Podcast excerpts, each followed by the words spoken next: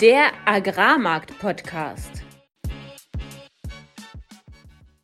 Im heutigen Agrarmarkt-Podcast sprechen wir darüber, dass in China die Weizenernte verregnet, dass das US-Schuldenproblem gelöst ist und im Deep Dive über die 180-Grad-Wende der Gaskrise.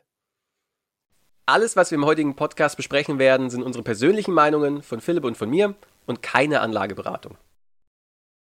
Herzlich willkommen an diesem Donnerstag, dem 1. Juni 2023. Es begrüßen euch wieder Philipp Schilling, das bin ich, Landwirt über zehn Jahre im internationalen Agrarhandel tätig.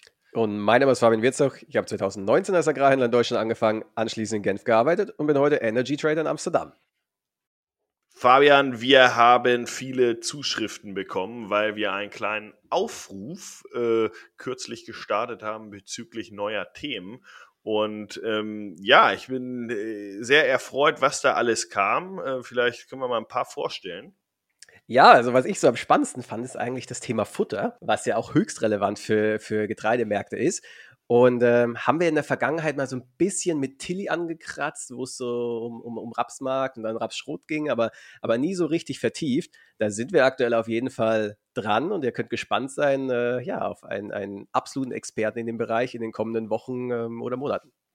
Und das passt sowieso ganz gut, weil ich äh, letztens auch von äh, einem Freund gehört habe, ja, wir wären immer so Tendenz Ackerbauer und würden gar nicht so richtig die äh, haltenden Betriebe mitnehmen, die ja eher auf der Einkäuferseite stehen. Aber äh, genau so soll es natürlich nicht sein und werden dieses Thema auf jeden Fall näher beleuchten. Ähm, ein anderes Thema war, ob wir nicht mal wieder einen Ackerbauer einladen können. Und wir haben da auch einen sehr spannenden schon in der Pipeline. Also auch darauf dürft ihr euch freuen.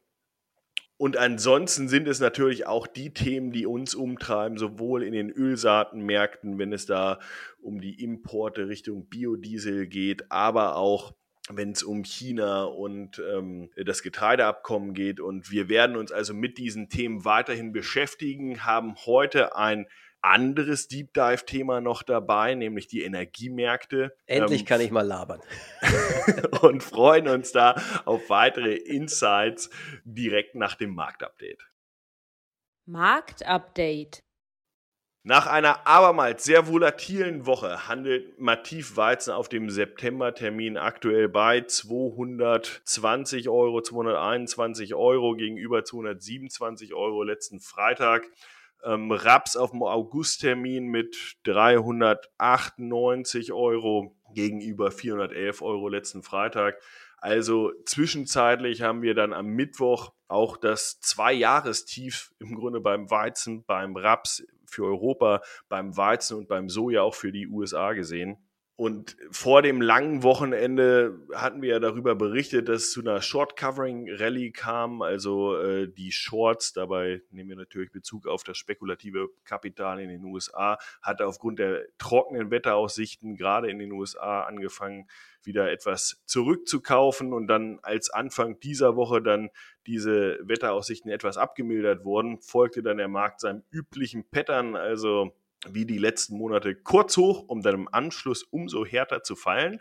Aber mit dem großen Unterschied, dass dieses Mal dieser Abverkauf gestern komplett wieder zurückgekauft wurde und leicht im Grün geschlossen ist, beispielsweise beim Weizen.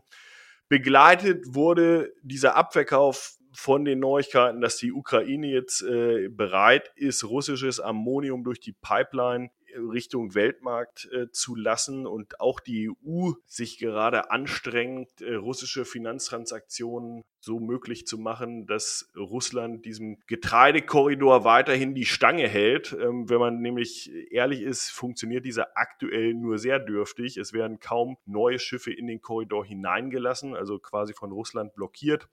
Die Getreideexporte fielen auch aus der Ukraine auf jetzt 1,2 Millionen Tonnen im Mai und das ist der niedrigste Wert dieses Kalenderjahres. Russland dagegen ist dabei für 2022, 2023 trotz dieser Startschwierigkeiten aufgrund des Krieges am Anfang einen neuen Exportrekord hinzulegen. Gleichzeitig und auch im Zusammenhang stehend äh, hat der ungarische Landwirtschaftsminister gefordert, dass die Importrestriktionen für die Ukraine in die EU für die fünf benachbarten Länder bis Ende 2023 weitergeführt werden und gleichzeitig natürlich auch noch Finanzhilfen für die lokalen Landwirte erfolgen sollen. Ähm, aber an den physischen Märkten sehen wir aktuell eigentlich zwei gegensätzliche Tendenzen. Seit heute wurde der Basispreis für, russische Ex für die russische Exportsteuer um, 20 äh, um 2000 Rubel angehoben. Was bedeutet das? Dadurch wird die Steuer im Grunde um 17,5 Dollar gesenkt und das führt dazu, dass entweder bei gleichbleibendem Exportpreis die Landwirte mehr Geld bekommen könnten oder aber das zu einem niedrigeren Preis äh, verkauft werden kann auf dem Weltmarkt. In jedem Fall sollte es für mehr Liquidität sorgen und das sehen wir auch an den Märkten. Es gibt viele russische Offerten aktuell wohl bis runter für 12,5 Prozent Protein, was so der Standardexport ist, unter 230 US-Dollar pro Tonne und bedient aktuell jegliche Nachfrage. Ähm, an diesem Wochenende kommt jetzt auch wieder ein Saudi-Tender über eine knappe halbe Million Tonnen für September, Oktober. Anlieferung, der sollte komplett aus Russland im Grunde bei diesen Preisniveaus äh, bedient werden. Weizen aus Nordeuropa ist somit eigentlich wenig wettbewerbsfähig, außer eine besondere Destination, die es sonst eigentlich nie gibt, nämlich die USA. Ähm, dorthin haben mittlerweile wohl eine Viertelmillion Tonnen in etwa gehandelt, vor allem aus Deutschland und aus Polen, weil der Hard Red Winter äh, aktuell wir haben davon berichtet, sehr schlecht in der Gesamtmenge der Produktion schon steht, aber zusätzlich jetzt aktuell in Texas auch viel zu viel Regen bekommt, sodass da 20 Prozent Futterweizenanteil gerechnet wird und äh, dadurch die USA eigentlich in diesem Pro mittleren Proteinbereich für Weizen extremes Problem bekommt und entsprechend importieren muss. Außerdem, nur als Side Note, wurden im gestrigen Dürre-Report äh, die Flächen für Mais und Soja, die unter Dürre leiden, nochmal um 8% angehoben. Also sehr unterschiedliche Tendenzen in unterschiedlichen Gebieten der USA. Ein ähnliches Problem hat China, während es im Süden erheblich zu heiß ist, nämlich über 40 Grad zum Teil, wird die Weizenernte im nördlichen Teil, zum Beispiel der Region Henan, gerade durch massive Regenfälle gefährdet. Die Regierung ist da extrem angespannt. Es gibt Berichte über Getreidetrocknung auf Spielplätzen, Helferteams, die von der Regierung ausgesendet werden, um die Weizenernte einzufahren. Insgesamt sprechen wir da über eine Gesamternte von 137 Millionen Tonnen, von denen wohl 20 Millionen Tonnen potenziell nicht mehr für die menschliche Ernährung geeignet sein sollen. Und man weiß noch gar nicht, wie viel weniger überhaupt dadurch geerntet werden kann. Zuletzt hatte China Futterweizen aus Australien gekauft, weshalb, und das ist dann wieder der preisliche Aspekt, Frankreich als Exporteur da nicht mehr zum Zuge kommen sollte. Auch die Gesamtmenge an Importquote für China von etwa 10 Millionen Tonnen sollte im nächsten Jahr etwas niedriger sein als in diesem Jahr. Aber diese Tendenzen aktuell um die chinesische Ernte könnten dieses Bild doch nochmal erheblich ändern. Also, dieser Markt ist nichts für schwache Nerven. Ähm, es wirkt, als ob Richtung Ernte dieses Duell zwischen den Landwirten in Europa und der Schwarzmeerregion, wo die Bestände halt noch sitzen und dem Konsumenten weitergehen wird bis zur Ernte. Dazu kommen diese irren überverkauften Pfandpositionen, ähm, die anscheinend so lange drinbleiben, bis irgendwer anders richtig anfängt zu kaufen. Also ich würde sagen, eine sehr explosive Mischung für Juni, Juli mit all den Phänomenen, Wetterphänomenen, die wir besprochen haben. USA, Europa, Russland, China, Australien. Und damit im Grunde zu dir, Fabian, weil da wird es viel zu besprechen geben in den nächsten Wochen. Oh ja, allerdings. Und äh, auch schon in dieser Woche gab es extrem viele Wirtschaftszahlen, also eine ganze Latte in Europa, einiges in den USA, in China eigentlich nur, nur, nur zwei Dinge. Ich würde sagen, das kann man so zusammenfassen, der Rezessionstrade ist wieder erwacht. Letzten zweimal haben wir ja darüber gesprochen, dass dunkle Wolken am, am Horizont sind und ja, die, die Daten waren jetzt in Europa schlecht, in China bisschen widersprüchlich, tendenziell auch schlecht. Und in den USA hat sich allerdings wenig geändert. Da ist nach wie vor die Wirtschaft robust. Ähm, ja, Überblick. Was ist passiert? Aktien sind ein Prozent hoch, Euro US-Dollar ist unverändert bei 1,07, Öl ist runtergerauscht auf 68 US-Dollar, das ist 4,7 Prozent niedriger. Ähm, ja, und, und vor allem eben ist Öl deswegen runter, weil eben in China sehr schwache PMIs rauskamen. PMI, die Umfrage unter Einkaufsmanagern, Purchasing Manager Index. Und da war das verarbeitende Gewerbe überraschend auf einem Fünf-Monats-Tief. Äh, es es gibt dann noch nicht nur die Zahl an sich, die Umfrage an sich, sondern immer noch so einen begleitenden Text, wo dann ein bisschen mehr Information gegeben wird. Und äh, da haben die Manager eben davon berichtet, okay, sie haben eine sehr schwache Nachfrage, insbesondere globale Nachfrage, also Exporte sind ziemlich, ja, ziemlich gering. Sie arbeiten jetzt gerade noch die Aufträge ab, die sie haben, aber danach kommt nicht mehr viel. Inputpreise, auch stärkster Abfall seit einem Jahr auch ja ein negatives Zeichen, wenn, wenn die Inputpreise so stark fallen, dann ist offensichtlich keine Nachfrage da. So, das war erstmal schlecht für Aktienmärkte. Das hat den Ölmarkt runtergebracht. Äh, dann aus der EU die Inflation bei 6,1 Prozent, äh, Monat auf Monat sogar eine Deflation in Deutschland, Kreditwachstum extrem schwach. Also bei Unternehmen seit das Schwächste seit anderthalb Jahren, bei privaten Konsumenten Kreditwachstum das Schlechteste seit 2017. Aber die Geldmenge M3, also dieses Aggregat, sage ich mal, schwächstes Wachstum seit 2014. Also seit, seit neun Jahren, das ist krass. Und da braucht, ja, das verwundert dann, also das verwundert dann nicht, dass die Wirtschaftsstimmung dementsprechend auch wieder anfängt zu fallen. Industriestimmung bricht geradezu eigentlich, ich habe mir das vor ein paar Tagen mal angeschaut, wie sind denn die PMIs China, USA, Europa im Vergleich. Und was da auffallen ist, dass vor allem der herrscht das verarbeitende Gewerbe, die Industrie, miserabel ist er in Europa. Einfach nur miserabel. Der PMI in Europa wird eigentlich nur oben gehalten vom Service, also von den Dienstleistungen, aber Industrie auch wenn die Energiepreise fallen, und da sprechen wir ja gleich im Deep Dive drüber, auch wenn die fallen, die Industrieproduktion in Europa ist nach wie vor extrem gering und auch, auch die Nachfrage nach Energie deshalb. Ähm, ja, jetzt ist aber so, dass die Industriestimmung sich langsam überschwappt auf den Dienstleistungssektor. Also insgesamt in Europa trübt es sich einfach ein. Einzelhandelsumsätze auch nach wie vor schwach. 4,3 Prozent runter year und year. Also in Europa sieht es eindeutig immer noch ziemlich schlecht aus. Ähm, ja, und, und, in China, China gab es jetzt diese schwache PMI-Zahl und was man in China wissen muss, es gibt zwei PMIs. Es gibt einmal eine PMI, die von dem chinesischen Staat ermittelt wird und dann auch nochmal von einem privaten Institut.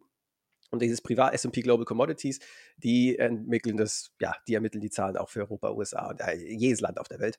So, was interessant ist, ist, dass die chinesische Zahl überraschend schlecht war, während die privatwirtschaftliche Zahl, der Kaijing PMI, überraschend stark war. Und da wurde gesagt, ja, die Nachfrage ist eigentlich stark. In dem staatlichen PMI wurde gesagt, ja, die Nachfrage ist schwach, die Exporte sind schlecht. Das ist komplett widersprüchlich. Man fragt sich so ein bisschen, okay, warum äh, denn sofort ist ja der Gedanke Manipulation im Raum. Jetzt kann da vielleicht ein Time-Lag sein, das, äh, ja, aber äh, es bleibt zu beobachten, ähm, was jetzt am Ende wahr ist. Ja, USA, rüber in den USA, das Wichtigste natürlich, Schuldenobergrenze ist gelöst. Es gab eine Einigung, äh, jetzt muss das nur noch gewählt werden. Da ist zwar so ein bisschen ja, Gerede rum, dass viele Republikaner eigentlich nicht so damit einverstanden werden, weil am Ende, ja, am Ende wird ja gesagt, okay, wir erhöhen jetzt das Schuldenlimit um 4 Billionen. Äh, deutsche Billionen, Milliarden, Billionen, Billionen äh, bis zu nach der nächsten Wahl im Jahr 2024 und ansonsten ja, wird wenig geändert. Da haben im ersten Wahlgang auch ein paar Republikaner dagegen gestimmt, aber natürlich die Demokraten mehrheitlich dafür. Dementsprechend ist es jetzt durchgegangen. Da, da sehe ich jetzt eigentlich keine naja, Gefahr mehr. Und ansonsten auch Konsumausgaben bleiben, bleiben robust, Lohnerhöhungen sind da, geringe Arbeitslosigkeit, die Löhne steigen sogar stärker als die Inflation aktuell auf Monatssicht. Ja, aber Lagerbestände sind nach wie vor hoch, sind 6% höher als letztes Jahr, beginnen es ein bisschen zu fallen, aber das kann einfach so eine, ich, ich nenne es mal einfach Neues sein, das ist einfach Monat auf Monat hat man ja immer eine gewisse Schwankung. Da bleibt noch abzuwarten, ob da jetzt wirklich ein Trend draus wird, ähm, weil die zentrale Frage ist ja, wenn, die, wenn Europa so schwach ist, wenn China jetzt so ein bisschen widersprüchlich ist und man nicht weiß, okay, ist jetzt dieser Boom wahr, so wie es die Zahlen in den letzten Monaten vermuten lassen würden, oder ist es jetzt doch nicht so wahr? Ja, angenommen, China ist neutral und Europa ist schwach, dann muss es ja irgendwann mal auf die USA dann auch überschwappen. Die USA sind ja nicht komplett unabhängig vom Rest der Welt. Und das ist eigentlich so das, wo der, wo der Markt drauf schaut, weil wir haben ja immer noch die Fed.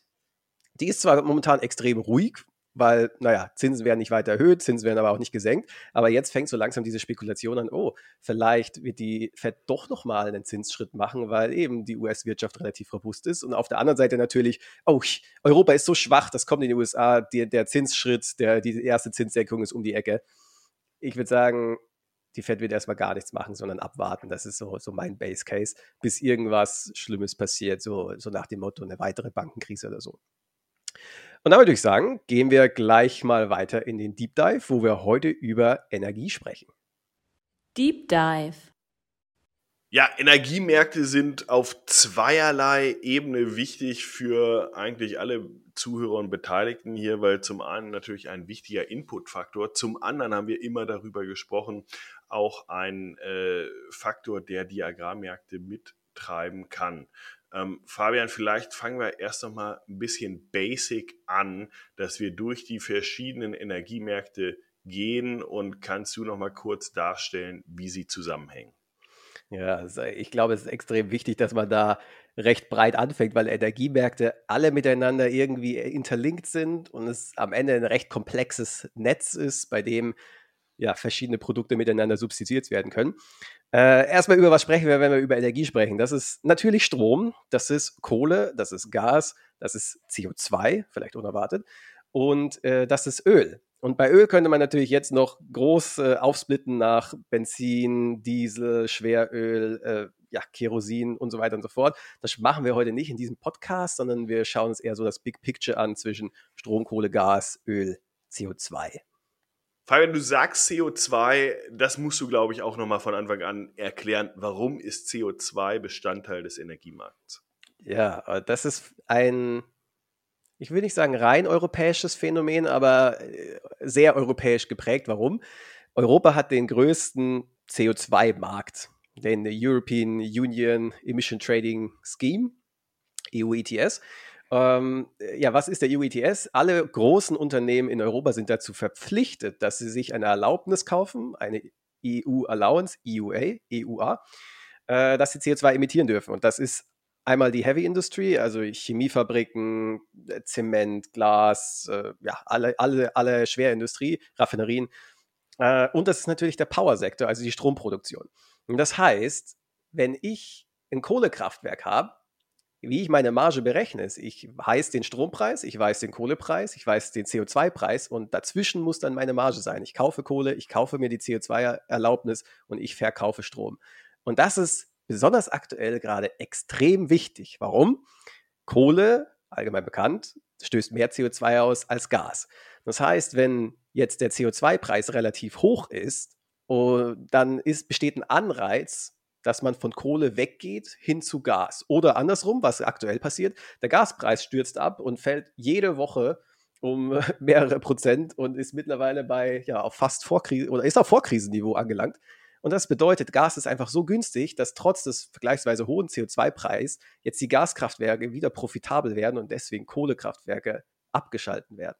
Und da, trotz, das ist trotz so, des niedrigen CO2-Preises, weil gerade hat es ja erklärt, Kohle braucht niedrigen CO2-Preis im Gegensatz zu Gas, um wettbewerbsfähig zu sein. Äh, das ist, das ist, glaube ich, äh, also da, da, merkt man, warum es komplex ist, weil du hast diese drei Moving Parts. Jetzt kann entweder der Kohlepreis hoch oder niedrig sein, der Gaspreis hoch oder also das Verhältnis zwischen Kohlepreis und Gaspreis und dann der CO2-Preis. Und diese ganzen Moving Parts ja, müssen am Ende natürlich eine positive Marge ergeben und dann wird entweder Kohlestrom oder Gasstrom produziert.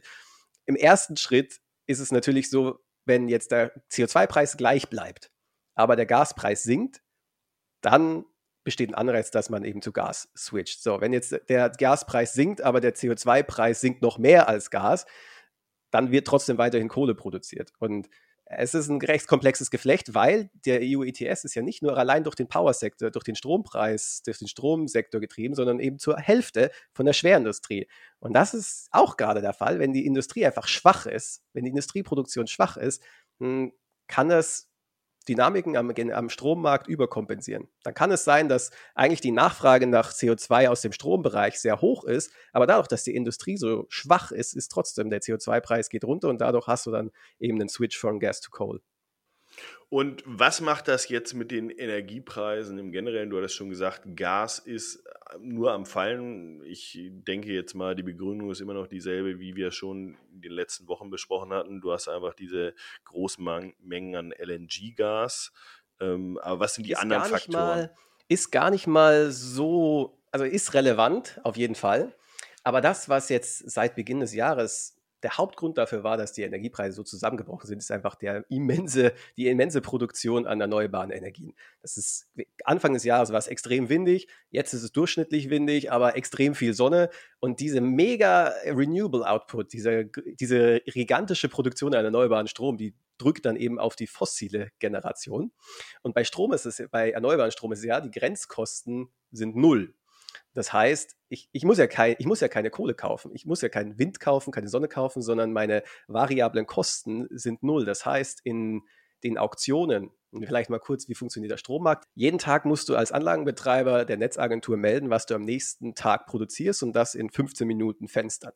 Und das ist, ins, das ist ein Auktionssystem und das muss jeder Anlagenbetreiber machen und da setzt du dir natürlich dann einen Preis. Und für fossile Anlagen ist das dann immer der Preis für Kohle, der Preis für CO2, die, der Wirkungsgrad von, von deiner Anlage und das ist dann, ja, sind da deine Grenzkosten und das ist der minimale Preis, den du haben willst, wenn du eine Kilowattstunde Strom produzieren möchtest. Und bei erneuerbaren Kraftwerken, also bei Windparks und bei Solarparks, sind diese Kosten null, weil egal was, du, du hast keine Kosten. Das heißt, wenn jetzt auf einmal extrem viel Wind weht, wenn jetzt viel Sonne scheint, dann geht der Strompreis dadurch automatisch nach unten, wird nach unten gedrückt.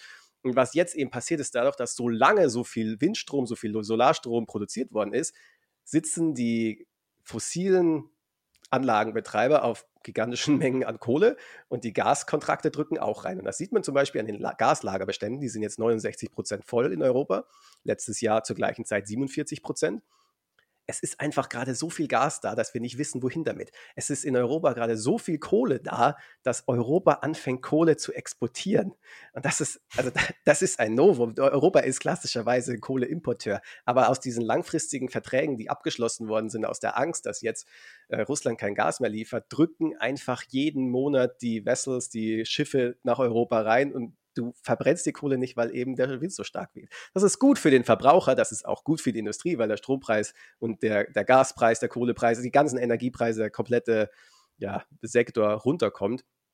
Aber ja, eben schlecht jetzt für die Energieerzeuger, die äh, massig Strom, äh, die massig Kohle und Gas eben im Voraus erworben haben. Und das, das heißt, wir shiften jetzt gerade von einem, ne, ich sag mal, Angebotsproblem hin zu einer, zu einem Nachfrage, ich will es nicht Problem nennen, weil, weil im Endeffekt, wie du sagst, ist ja auch positiv äh, für die Verbraucher, ähm, dass im Grunde für Gas und für Kohle aktuell einfach äh, ja, die Nachfrage fehlt und äh, damit der Druck durch das schon bestehende und zugekaufte Angebot einfach relativ hoch ist. Ja, ganz genau. Es ist quasi 180 Grad Drehung von, von 2021, von 2022. 2021 ging es ja schon los, schon vor dem Ukraine-Krieg, dass eben wenig Gas nach Europa kam und dass die Nachfrage relativ stark war und deswegen der Gaspreis im Vorhinein schon schon äh, sehr stark angestiegen ist und dann natürlich durch Ukraine-Krieg nochmal nach, äh, ja, nach oben explodiert ist. Jetzt ist ja immer wichtig zu betrachten, und das machen wir in den Agrarmärkten auch, über welche Zeitspannen reden wir? In welcher in, in welchem Abstand, Wochen, Monaten kann sich das wieder komplett drehen? Das ist eine relativ schwierige Frage, weil, äh, wie ich gerade eben schon, schon gesagt habe, jeden Tag gibst du ja für den nächsten Tag an, was du produzierst. Das heißt, Theorie oder für den Day-Ahead-Markt ist der Impact natürlich sofort da. So, aber mittelfristig, ich würde sagen, das ist am Ende so ein Quartalsding. Wenn einfach, äh, es ist ganz einfach, wenn dein Lager voll ist, dann muss die Kohle weg, egal zu welchem Preis. Und dann hast du eben diesen Impact. Und Powermärkte, also Strommärkte sind sehr effizient und sehr schnell. Das merkt man auch immer mit den, mit den Brokern. Während im Agrarmarkt da gerne einen halben Tag oder einen Tag über einen Kontrakt verhandelt wird, ist es im Powermarkt sofort. Das ist, wenn du Brokern schreibst, die schreiben dir auch wirklich innerhalb von fünf Sekunden zurück.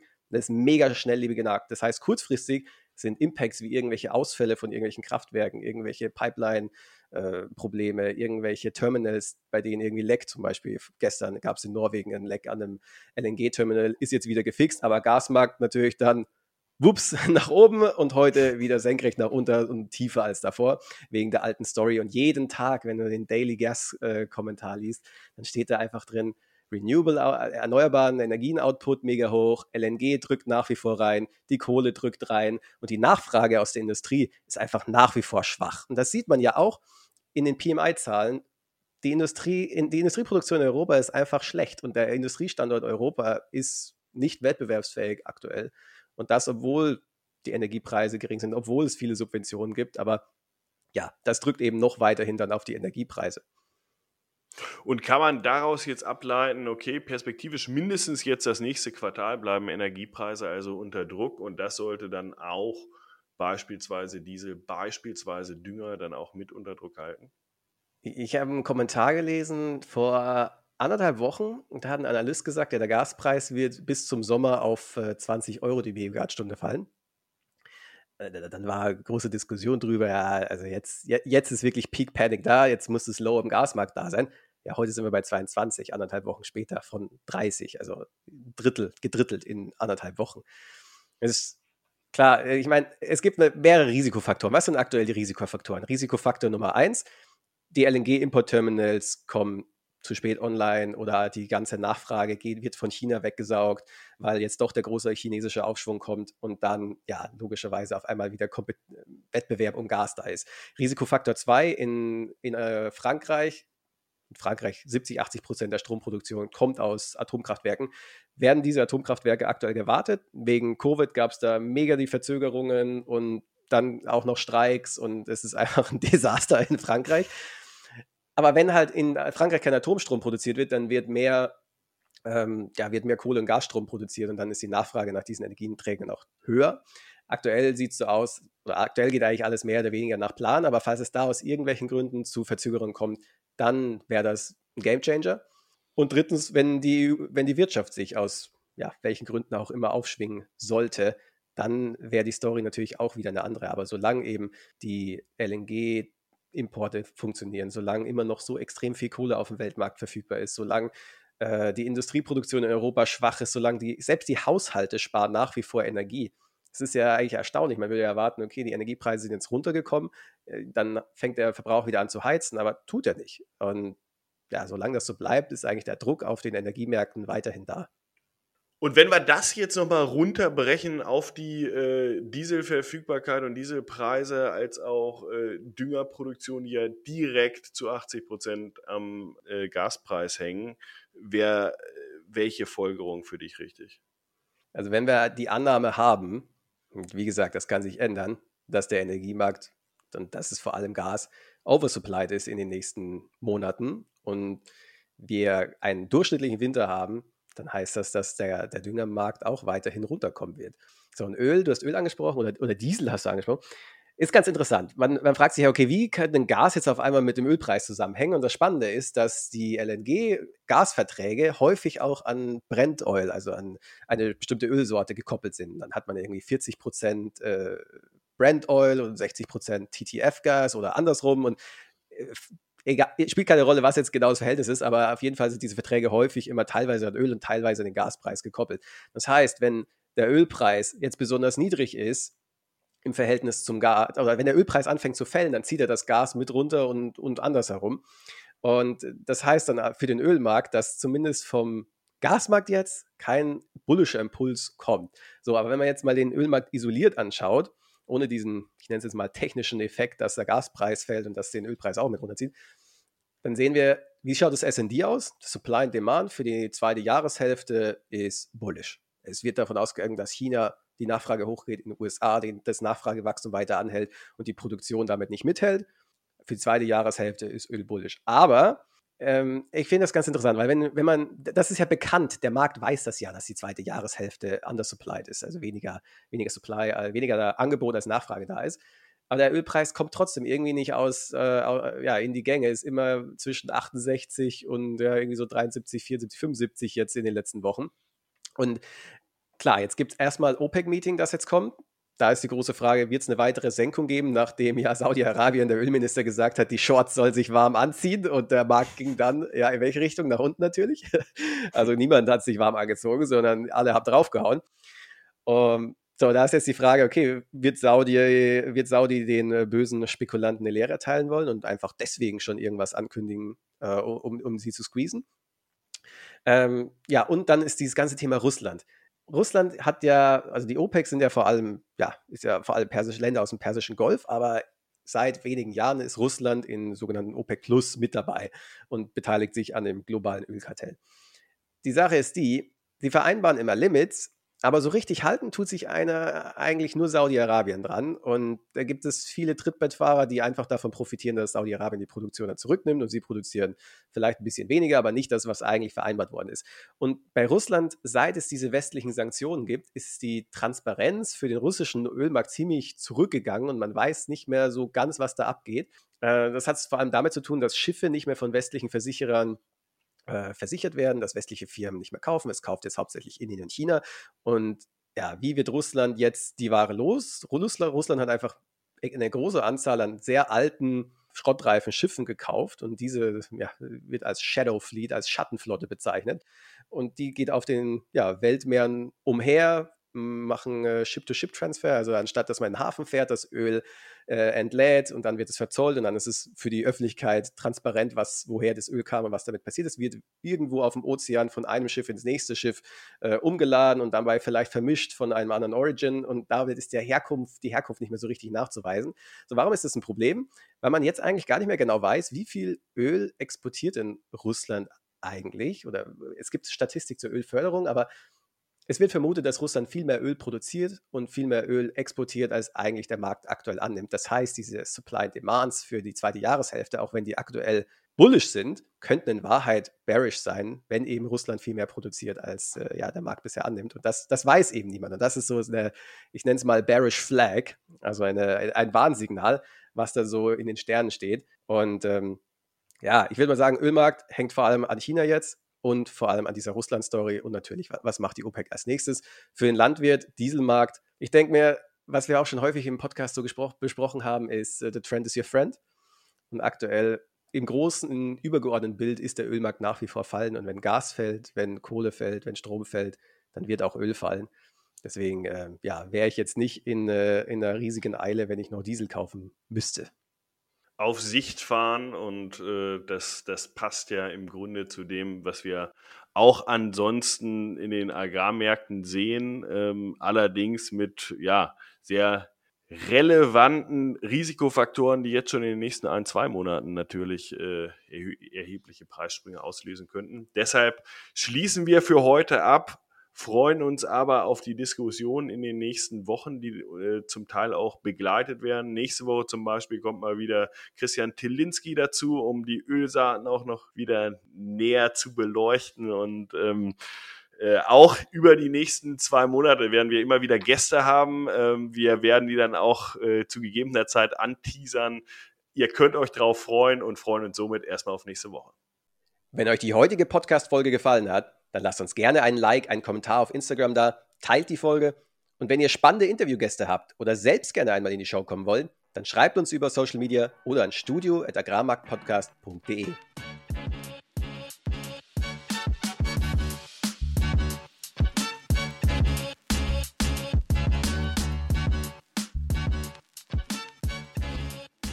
Produktion, Schnitt und Marketing Julius Schulte.